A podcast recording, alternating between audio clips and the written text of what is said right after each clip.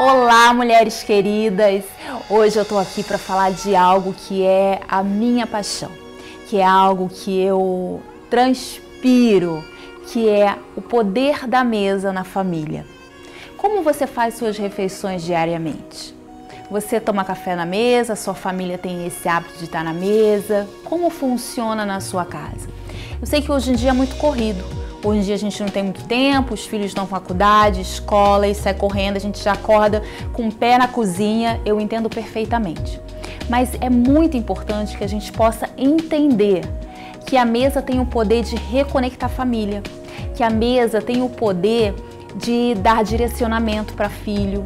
Quando nós sentamos à mesa, nós temos a comunhão nós temos aquela fase que a gente conversa, onde a gente olha no olho, onde a gente pergunta se está tudo bem. E não só pergunta, como a gente vê se realmente está tudo bem. Então hoje a mesa aposta tem ganhado uma proporção muito grande. Né? Todas hoje as empresas, as lojas têm focado é, na mesa posta, têm focado é, em todos os utensílios. Né? Hoje nós temos muitos cursos de mesa posta onde nós estamos vendo geralmente é, workshops, congressos, voltado para a importância da mesa, o hábito de você se conectar.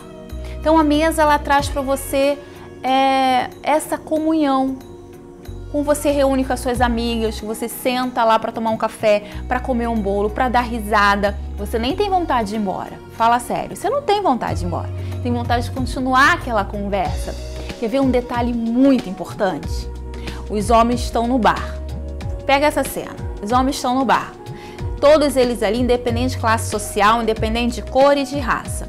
Eles estão todos na mesma altura, certo? Eles estão todos sentados, todos na mesma altura. E eles ali estão trocando relacionamento, eles estão se relacionando. Por isso que muitas vezes, para ele, é muito difícil sair daquela mesa de bar onde está tão legal, onde está tão divertido, onde ele está tendo conexão com os amigos dele, para ir para casa. Que muitas vezes não há essa comunicação, que muitas vezes não há essa conexão. Então a mesa posta, ela é um ato de amor. Ela é muito mais do que talher, do que suplá, do que copo bonito, do que copo de cristal, do que guardanapo de pano. É um ato de amor, é um ato de amor para a sua família, é um ato de amor para os seus amigos, é um ato de amor para com você. Eu tenho hábito de colocar a mesa posta para mim. Se eu estou sozinha, eu coloco a minha mesinha lá bonitinha, eu ponho meu copo, ponho as coisas que eu gosto, porque eu sento, é o momento que eu tenho comigo. É o tempo que eu tenho para conversar comigo, para conversar com Deus, e ali eu vou devagar, tranquila e vou pensando na minha vida.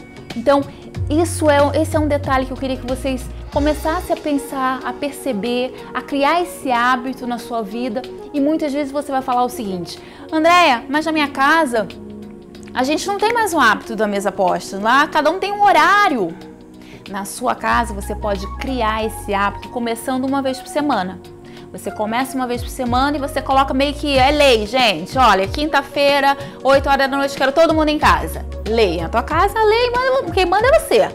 E aí você começa. Você começa naquele dia, você faz uma mesa, você faz um jantar, você compra o jantar, enfim, né? Você inventa. Mas você senta à mesa com a sua família. E aí isso vai criando um hábito. Vai criando um hábito. Mesmo que você esteja ali sozinho, você coloca a mesa esperando o povo.